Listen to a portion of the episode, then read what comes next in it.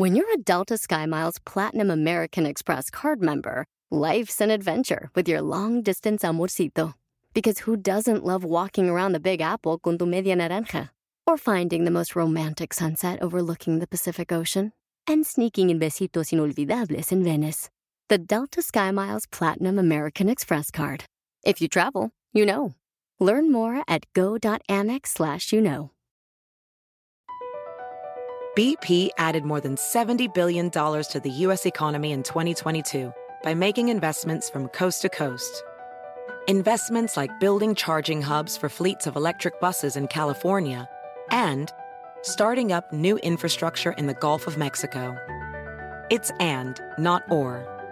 See what doing both means for energy nationwide at bp.com slash investing in America. Ellas destapan tu alma, tus problemas y todo lo que tú no quieres hablar, lo que nadie habla. Hola, yo soy Lupe desde San José, pero de corazón tejano. Hola, ¿qué tal? Yo soy Palmira Pérez, los saludo desde Los Ángeles. Hola, yo soy Maritza desde Fort Worth, Texas. Esto es Mujeres Destapadas. Hola, ¿qué tal? Hoy le damos la bienvenida a Diana Washington Valdés. Diana es autora, periodista y ministra. A Diana, hoy el tema que me gustaría platicar es sobre la guerra espiritual, para que todos entendamos qué es la guerra espiritual. Ya sabemos lo que es la guerra, es lo que está pasando ahorita en, al otro lado del mundo, eh, pero existe lo que es la guerra espiritual. Uh, ¿Puedes empezar con platicarnos sobre tu ministerio y sobre qué es ese tema de guerra espiritual? Bueno, sí, como no, con mucho gusto.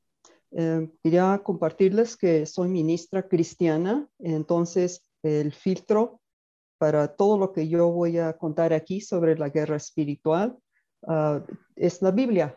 Entonces, uh, puedo decirles que la guerra espiritual, me había preguntado alguno de ustedes qué significa ese término y de dónde tiene su origen ese término. Más que un término, es un concepto.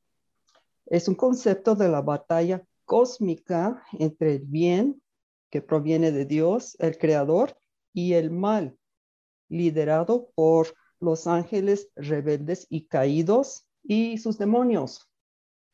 Es la manera más sencilla de, ah, de definir ah, lo que es la guerra espiritual. Y, como por ejemplo, como para, para nosotros ah, aquí, lo que estamos viviendo en nuestras vidas, ¿cómo puede eso afectarnos? ¿O mm, por qué me preocuparía yo por por lo que está pasando en lo espiritual.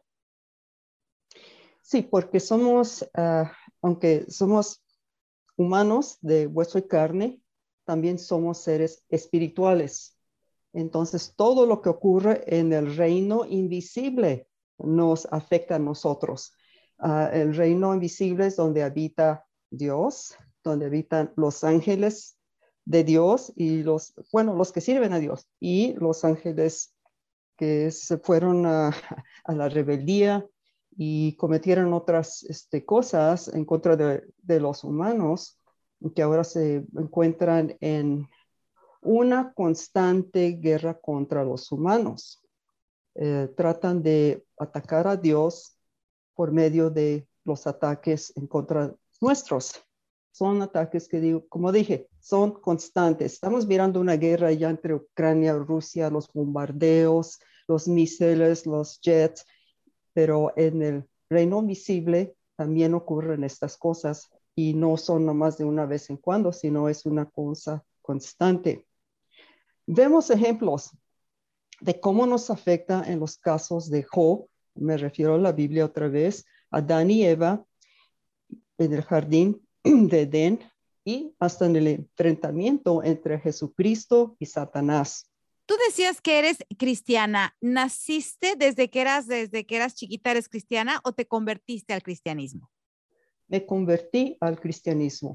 ¿Qué religión procesabas antes? Era católica. Eras católica. Y ahora como cristiana, ¿por qué te, te convenció más el cristianismo que el catolicismo? Porque me di cuenta de que yo no tenía un acercamiento con Dios, a pesar de ir a, a, misa, a observar varios ritos y todas las cosas que uno hace por tradición católica. ah, me sentía muy alejada de Dios. Y bueno, llegó un momento en que, ah, que alguien me preguntó, oye Diana, ¿tú tienes ah, a Jesucristo en tu corazón? Una pregunta muy sencilla, ¿no? Yo era una persona más complicada, más intelectual, yo ya había estudiado todas, todas las religiones principales, conocía todo eso y también sabía esto, fíjate, alguien tiene que tener la razón porque no todos pueden tener la razón al mismo tiempo porque son tan diferentes. Una, fue una pregunta sencilla y le dije al, joven, ah, no, pues poniéndolo así, no, nunca he pedido a Jesucristo que entre en mi corazón, no tengo, y, y además no me, cierto, no me siento digna para hacerlo. Ese fue el meollo del asunto. Y el muchacho me dijo, Nadie somos dignos, Diana, nadie somos dignos. Jesucristo nos hace dignos. Y ahí es como comenzó todo para mí. A ver, yo quiero que yo quiero hacerte una pregunta que, normalmente este pues siempre tengo duda, ¿no? Y prefiero sacarla el día de hoy contigo aprovechando que, que tú practicas el cristianismo y eres pastora. Diana, ¿quién es Dios? Porque Jesús es el hijo de Dios y Jesús tiene un nombre, su nombre es Jesús es el Hijo de Dios. Dios es el Padre, pero su nombre tiene que tener un nombre, ¿no? Sí, por lo que los que estudian a fondo la Biblia te pueden decir que han derivado del hebreo, que fue el idioma ah, principal ah, desde el principio del mundo. Entonces es Yahweh. El nombre del Padre es Yahweh. Ahora, ¿por qué es tan importante hablar en estos tiempos de esa guerra espiritual en, cualquier religión, no? Sí, porque ya este, estamos entrando a una etapa a la que le llamamos los últimos días, esta temporada de los últimos días, y va a tener su culminación en lo que leemos en el libro del Apocalipsis. Ahí, vamos a tener la, la batalla cósmica de todos los tiempos, que va a ser la última batalla entre las fuerzas de Dios y el mal. O sea que el Apocalipsis habla de cuestiones cósmicas. Absolutamente, absolutamente. Y eso no te lo enseña la, la religión católica. Pero está en la Biblia, está en la Biblia católica. Y también pasa en las iglesias, que uno le puede decir protestantes, que es un tema que no les gusta tocar. Porque, ¿Por qué? Porque la gente se asusta. Claro, entonces el cosmos sí existe, sí existe la influencia de las estrellas, la influencia de la luna, la influencia del sol, eso sí existe en la Biblia. No, no como algunas personas, e, esa de la influencia de las estrellas. Bueno, es que las estrellas están en el cosmos, ¿no? ¿O a qué le llaman cosmos ustedes? Si estamos, lo que existe, lo que ha creado Dios. Todo lo que existe lo ha creado Dios. Nada que existe no fue creado por Dios. Todo totalmente, fue creado totalmente de acuerdo. Pero ¿a qué le llaman cosmos? La totalidad de la existencia, de lo que existe, todo lo físico y lo espiritual. Ah, ok. Entonces ustedes no ven el cosmos como normalmente la física regular vería el cosmos. No. Ok. So, lo de la guerra espiritual, yo pienso que yo lo vivo todos los días. Eh, en mí misma con adicciones que tengo como, si, me gusta, si me gusta comer algo, lo como hasta llenar. Eh, y, yo he notado que a veces, o sea, sí, sí, sí oro y, le pido a Dios que, you know, me ayude con esto, pero cuando he sentido que cuando pido y me pongo a orar es cuando más lo hago. O sea, como que no... Te revelas. No, pero es que no soy yo, es como que, o sea, creo en Dios, pero siento que cuando eh, estoy pidiendo ayuda, no, no está en ese momento. Y no es como que me entra, me entra el diablo, digamos, y es ahí como cuando eh, empiezas la guerra en ti misma. ¿Cómo podemos hacer para, eh, para tener fe? tengo fe, pero no, o sea, sé que es una, sé que es una pelea contra el diablo de no hacer algo, pero de todos modos lo haces. Bueno, la Biblia nos habla de tres fuentes que nos ah, afectan son nuestra, nuestra, propia carne, el mundo, el espíritu del mundo y las fuerzas demoníacas. A veces queremos culpar al diablo por algo que nosotros simplemente porque nos hace falta el autodominio. Ah, pues el diablo me hizo que comiera de más, más, más nieve, más pastel y todo, cuando es nuestro propio falta de autodominio. ¿Y cómo puedo mejorar el autodominio? Bueno, este, por ejemplo, mañana algunas personas y yo nos juntamos los viernes, aunque sea por online, para orar y ayunar. Ayunar depende de cómo puedes ayunar. Hay personas que no deben de ayunar, si, por ejemplo, si tienen diabetes, pero eh, juntando el ayuno con la oración, eh, eso, leer la palabra de Dios y ser consistentes. Consistencia es muy importante, hacer lo mismo todos los días. Yo nunca empiezo un día sin orar por lo menos el Padre Nuestro y la armadura de Dios en Efesios.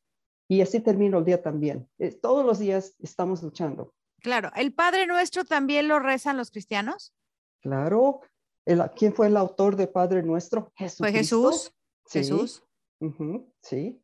Bueno, claro, como hay algunas, por ejemplo, el Ave María y eso no lo rezan los cristianos, ¿no? No, se acostumbra a orar a María, porque la, en ninguna parte de la Biblia te dice debes de orar a María. Debes honrarla, respetar, respetarla por el papel importantísimo que tuvo, pero, eh, pero la Biblia nos dice el único mediador entre el hombre y Dios es Jesucristo. Punto. Ok, ¿y es Jesús o Jesucristo? Porque Jesucristo es ya después de que lo crucifica, ¿no? De ahí viene el nombre. ¿no? Pero para diferenciar entre un Jesús y el otro, no, hay muchos Jesuses en el mundo. Jesús, Cristo, se puede decir, Jesucristo de, de Nazaret, como quieras, Jesucristo, el Hijo de Dios, Dios el Hijo. Ok.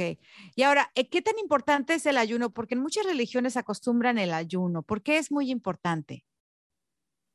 Es una manera de negarnos, es como un sacrificio, un acto de humildad ante Dios. Eso, eso es, no, no tiene que ver con que si no comemos 20 días, 30 días, si nomás tomamos agua, que eso va a impactar a Dios. Él lo que quiere ver es nuestros corazones. Y a veces nos tenemos que someter a alguna alguna disciplina para que la carne no esté gritando, ah, dame esto, quiero esto, veo esto, y, para poder enfocarnos en Dios. ¿Qué es, lo mencionaste hace rato, qué, qué es la armadura de Dios? ¿Qué es esto? La armadura de Dios tiene que ver con un pasaje de la Biblia en Efesios, en el capítulo sexto, donde menciona algunas partes de la armadura de Dios, que son ah, almas espirituales. ¿Qué es eso? ¿Como la oración, como el ayuno todo junto o es otras cosas? Si tienen, un momento, si tienes este, una Biblia enfrente de ti, porque es más, eh, es importante ver de lo que habla uno, ¿no? Toda la armadura de Dios, Episeos, capítulos 11, empezando con el capítulo 11, pues Póngase toda la armadura de Dios para poder mantenerse firmes contra todas las estrategias del diablo. Pues no luchamos, esto es importante, contra enemigos de carne y hueso, sino contra gobernadores malignos y autoridades del mundo invisible. Contra, energías, contra entidades. No, no, no, contra fuerzas poderosas de este mundo tenebroso y contra espíritus malignos de los lugares celestiales. Por eso, pero un espíritu es una fuerza, ¿no? Pero tiene personalidad, es un ser. Maritza, ¿por qué, por qué escogiste este tema tú? ¿Qué, qué eh, batalla estás teniendo en, contigo misma? Eh, fíjate que yo tengo un problema con ira y todo este, esta pandemia se ha cargado más y tengo dificultad de controlar eso eh, mucho a menudo, o sea, más seguido.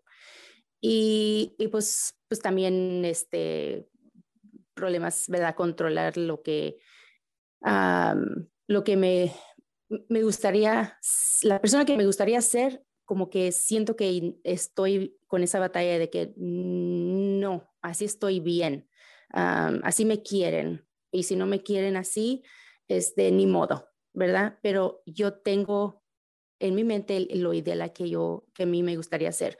Me gustaría estar más en, ah, en oración, me gustaría ser una persona más humilde, me gustaría hacer algo este, eh, más positivo en mi hogar. Entonces, como la mujer tiene pues no ser la cabeza del, del, hogar, somos iguales yo y mi esposo, pero tenemos mucha influencia sobre los niños, sobre el hogar y si, por ejemplo, si no hay paz con la, con la esposa, con la mamá, no hay paz en el hogar.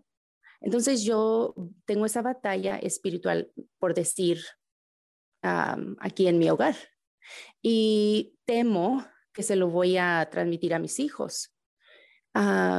lo he visto eh, en mis hijos que, batallan con ah, autocontrol de, lo que escogen para comer, de lo que escogen para escuchar la música, eh, las películas, cosas así.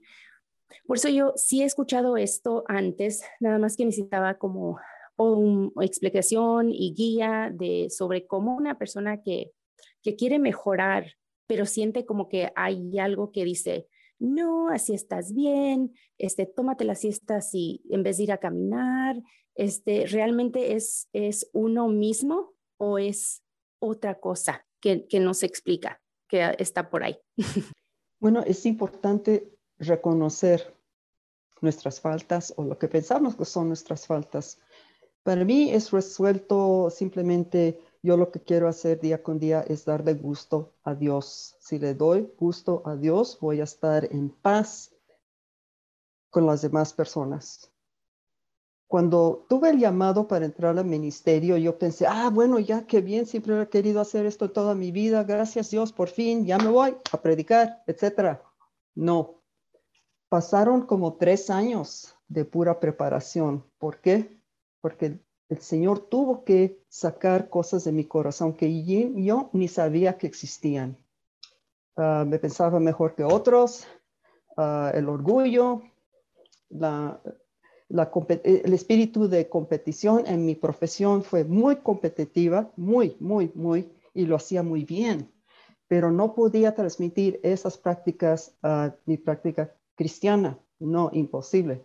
Tenía que morir a la vieja Diana para dejar Dios revivir, vivir un espíritu nuevo en mí. De eso se trata. Y fue una cosa lenta, ahí tuve que arrepentirme de muchas cosas, perdonar a personas que me habían lastimado hace 25 años, buscar a personas que yo lastimé en el pasado cuando era posible y pedirles perdón. Fue, te digo, una, una preparación extensa que no se trataba de, de libros o de teología, porque yo estaba listo, me voy al seminario a estudiar una, un colegio de Biblia, pero no, Dios tuvo otra idea, te, tengo otra educación para ti por medio del Espíritu Santo. Y eso pasó, y por eso estoy con ustedes ante ustedes hoy. Diana, qué bonito. Yo creo, Maritza, que lo que a ti te pasa pues no, no son fuerzas externas las que te estén moviendo, es simplemente que uno es muy cómodo de culpar a otros de las responsabilidades de uno. Yo, bueno, yo creo, Maritza, que es, es, hacerte responsable de tus actos más que, más que echarle la culpa a otros. Para uno es muy fácil decir, ah, es que me pasa a mí esto porque no es culpa mía, es una fuerza externa que me está moviendo, es una energía, es un ser que está en lucha contra mí. No, yo creo que es uno, uno mismo el que se crea sus propios demonios, como dicen por ahí, y es aventarte al agua y el poner el reloj 15 minutos antes y levantarte a, caminar esos 15 minutos y cada día, cada tarea que cumplas un poquito más es este apapacharte tú misma y decirte, híjole, Maritza, qué bien lo hiciste hoy, qué padre lo hiciste hoy. Y así te vas a ir tú motivando. O sea, no necesitas que por una oración divina se te ilumine el, el camino para hacerlo, me imagino yo para, para lo, lo, que dices de eh, que no tienes control sobre tu ira, ¿has buscado ayuda o esta es la primera vez o ya te cansaste de, no sé, tal vez eh, buscar ayuda y esta es tu última? No, no es, eh, la oración no es la última opción. No, esta es parte de, parte de una solución. Nada más que, ok, so, so mi, como por decir, mi búsqueda como cuando dice, no, este, voy a una búsqueda para encontrarme, to find myself. No, yo quiero, en, yo quiero encontrarme con un ser superior, yo quiero encontrarme con el ser divino que, que creó este mundo. Yo sí tengo esa fe, pero eh, mm, la batalla que tengo yo es, es que no es que me falte autoestima, no es que me falte, es otra cosa. O sea, yo no, yo soy una persona consciente de que, de que mis actos tienen consecuencias y si no pongo la alarma antes, no voy a, estar, a, estar a tiempo. O sea, yo sé que hay opciones que tengo, que tengo para empezar a cambiar. Pero siempre regreso a de que, a de que, no sé, puede ser orgullo de que me, merezco esos otros 15 minutos, me merezco que me quieran así como soy y pueda, uh, ¿verdad? Que le duela quien le duela. Este, yo sé que está mal, pero entonces en esta búsqueda para encontrarme con ese ser divino estoy muy lejos pero sigo haciendo la lucha, no voy a dejar de hacer la lucha nada más porque, porque mis acciones tienen consecuencias y mis acciones me están llevando a subir de peso, me están llevando a siempre tener la casa en desorden. ¿Sí me entiendes? Pero yo sé que necesito comprender, ya sea de cristianismo, catolicismo, de, otros, de otras religiones, este, entender diferentes este, pensamientos, entender diferentes formas de pensar y de ver el mundo. Eh, puede que algo de alguien más me ayude o nos ayude o ayude a alguien más del público. pero no sé, se me hace como, ok, so digamos, digamos que, you know, tú te enojas con alguien y dices, no, me vas a querer así porque así soy y ya. And it's not everyone. no, es, no es todo el mundo. O sea, tú sabes que te sabes comportar en el trabajo, pero también tú sabes con quién puedes bajar la guardia. Tú puedes bajar la guardia en tu casa, con tus padres, con tus hermanos, primos. Pero, este pero yo digo, si, si estás enojada y le dices a alguien, me vas a aceptar como soy, porque así soy, eh, no creo que una oración te vaya a hacer cambiar. O sea, creo que tú eres la que tienes que decir, eh, ok, you know, I sounded like a jerk. Maybe I should go back and apologize. Maybe no, no debo hacer esto para la próxima vez. O sea, como decía Palmira, es creo que viene de ti y no de. Yo creo, yo creo que hay algo súper importante aquí, Lupe, Diana y Maritza. Lo más importante ya el paso lo has dado, Maritza es darte cuenta que estás haciendo algo malo. O sea, eso es de celebrarse porque muchas de nosotras hacemos cosas que están mal y no nos damos cuenta. ¿No? Entonces, ya cuando te das cuenta, ya llevas la mitad del camino adelantado, Maritza, porque así la próxima vez que voltees con esa rabia y digas, pues me tienes que querer como soy, si no, no me quieras y no sé qué, ya tú misma mentalmente vas a decir, oh, oh, estoy haciendo algo malo. O sea, hazle para atrás, bájale, bájale tres rayitas, bájale tres rayitas, bájale. Entonces es un autocontrol que tú mismo vas practicando con tu ser y, y, te vas controlando y vas siendo mejor persona. Ahora, la cuestión de fe, el llenar, el llenar ese, ese vacío, todos tenemos que llenar el lado espiritual, lo acaba de decir Diana. Diana practicó el catolicismo muchos años y de pronto encontró el cristianismo y se sintió llena y ahora lo predica. Y todos tenemos que llenar esa, ese lado espiritual. Pero no necesariamente, Maritza, ese lado espiritual te va a decir que vas a, que vas a actuar mejor. Ese va a ser un complemento a tu autocontrol de carácter que vas a tener. Opino. I, I, agree. I think, I mean, yeah, o sea, Marisa, is your camera ¿Tú qué opinas, Diana? Lo comenté anteriormente y es el hecho de que cuando uno reconoce que nos hace falta algo o que estamos haciendo algo con regularidad, que no está bien, que está lastimando a otras personas, a nosotros mismos, es el primer paso para llegar a, a una etapa de liberación. Sí. Eso, eso, qué bonita palabra acabas de mencionar, Diana. Liberación, porque uno se siente encarcelado de sus propios enemigos y el propio enemigo es uno mismo. Sí. Esa, esa liberación, ¿cómo se puede alcanzar, Diana? ¿Cómo es como una gente de, de, de, a pie, y digo de a pie como nosotras, porque tú ya estás mucho más avanzada que nosotras, pero como una gente que se siente encarcelada de su carácter, de su orgullo, a lo mejor de sus corajes, de su odio, ¿cómo puede liberarse por medio de la fe? Llevamos a, al Señor, a Dios, todas nuestras quejas, nuestros problemas. A veces le hace falta a la gente simplemente hablar con Él, como hablar con un padre. Y, desahogarnos con Él, no importa lo que salga. Mire, Señor, esto es lo que me molesta, no puedo, ya no aguanto esto, esto está pasando aquí y no sé por qué lo hago una y otra vez. Y tenemos el privilegio de saber que Él nos va a guiar, nos va a guiar. Hablarlo como cuando uno habla con un amigo, ¿verdad? No hay ah, necesidad de ir a una iglesia con un sacerdote. Así absolutamente. O con un pastor, es hablarlo como cuando habla uno con un amigo aunque te digan que estás loca, que estás hablando sola, o sea, es, hablar, porque a final de cuentas tienes tus angelitos que te están oyendo, ¿no? Hablar con toda honestidad, con toda honestidad, porque Él ya sabe lo que está pasando y lo que está en nuestros corazones, pero como un padre está esperando que le pidamos a Él la ayuda. Y sí la va a mandar, ¿eh? Maritza sí la va a mandar. Ya, y a lo mejor eso inconscientemente, Maritza, te puede dar más fuerza, fíjate. Mm, ojalá. Es que sabes qué, sabes qué pasa, Diana, nosotras mexicanas que somos, ¿verdad? Unas llegaron aquí de chiquitas, yo, yo llegué ya grandota. Nos enseñan, yo me crié también católica y después este, practiqué el cristianismo. Yo creo en Dios, creo en Jesús, este, pero te dicen, es que tienes que rezar tienes que rezar y tienes que hacer una oración. Y vas a la escuela y te enseñan a hacer oraciones. La niña va a la tienda, el carro es rojo, el vestido es azul, pero no te dicen que es exactamente lo mismo. Entonces uno piensa que hablar con, con Jesús o con Dios tiene que ser en un lenguaje rebuscado, tiene que ser... No, no, es lo mismo. Una oración es eso, una oración, poner palabras juntas. Así es. Es bien simple, pero a uno se lo complica en la vida. Sí, Sí, a veces traemos esas tradiciones y prácticas y no sabemos sacudirnos de ellas. La, fe cristiana no es basada en superstición, no se trata de voy a poner una vela, me voy a echar agua bendita. Todas esas cosas no, no son mal en sí, pero nuestra fe debe ser siempre dirigida al ser que nos puede arreglar los problemas, el que puede resolver lo que está pasando con nuestras vidas y es Dios mismo, el Padre.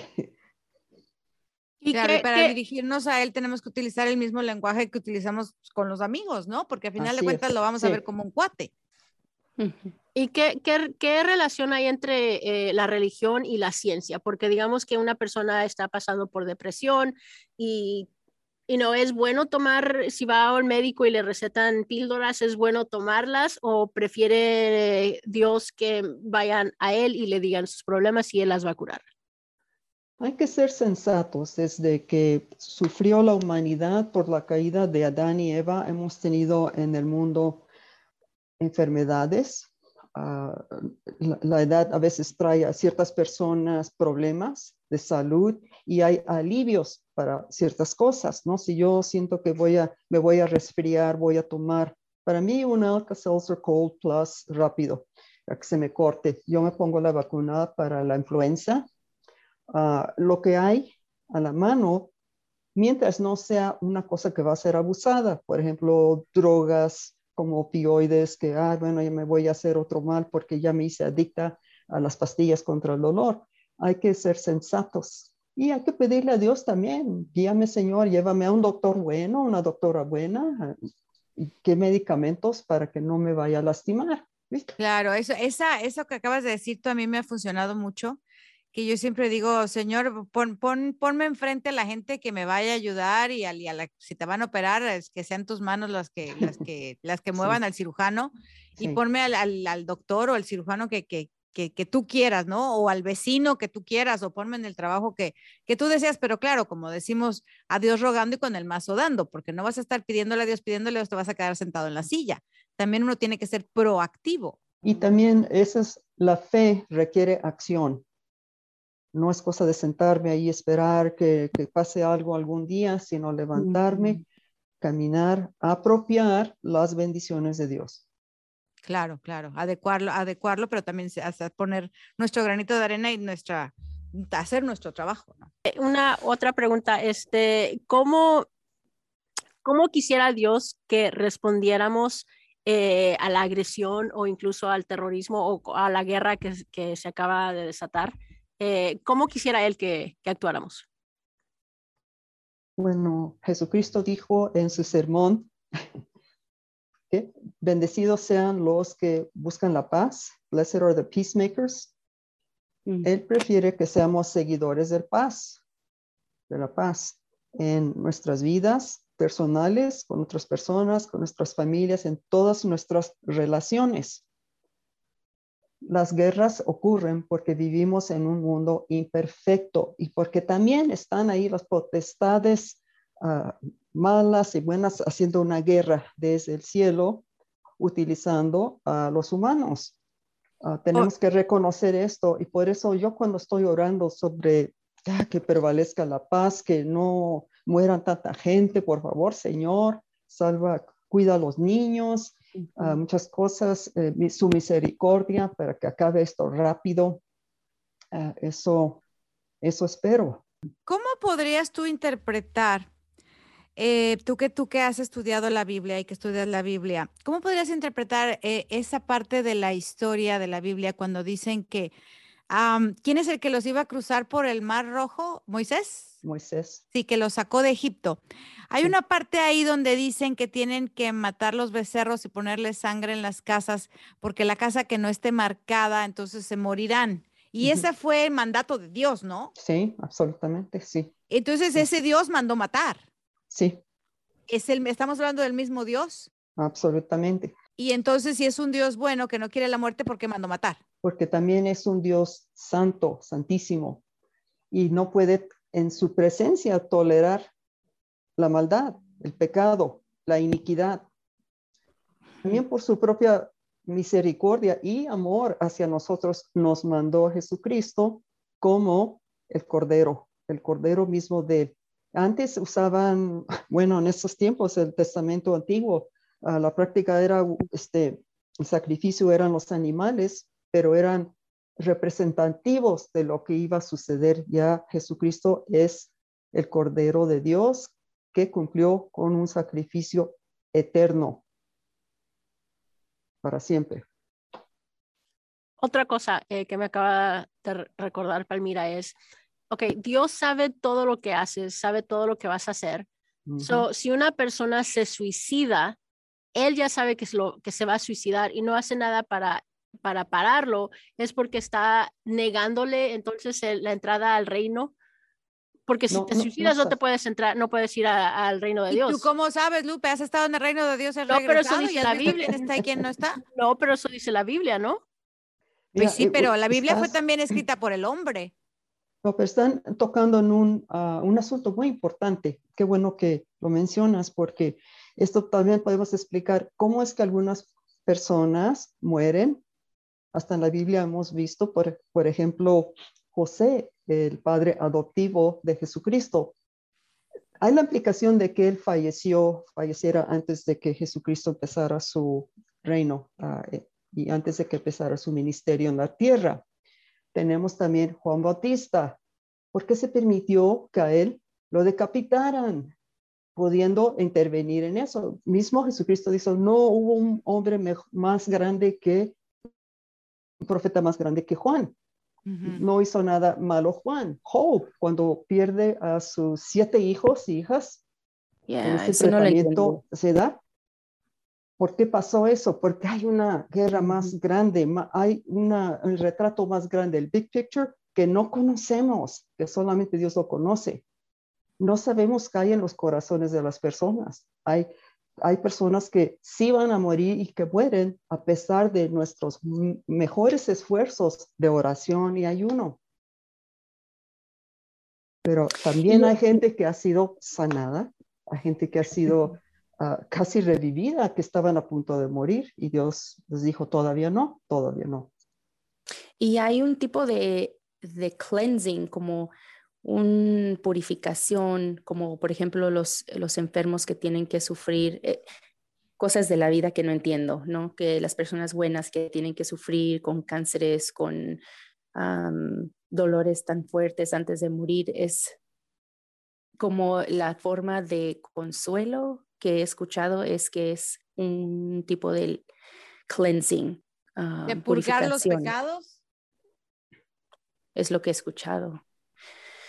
Y no se me hace justo, la- igual como la historia de Job, que no se me hace justo que él era tan, según tan de fe, tan bueno. e- Y Pero a Dios de- sí se le hizo justo y se murió. se le murieron todas las personas, you know, todos sus seres queridos se le murieron, pero después le pagó y le creció su, su ganado y todo y, y le pagó con creces. Nada más que el proceso a veces no lo entiendo. Será hasta que estemos cara a cara, ¿no?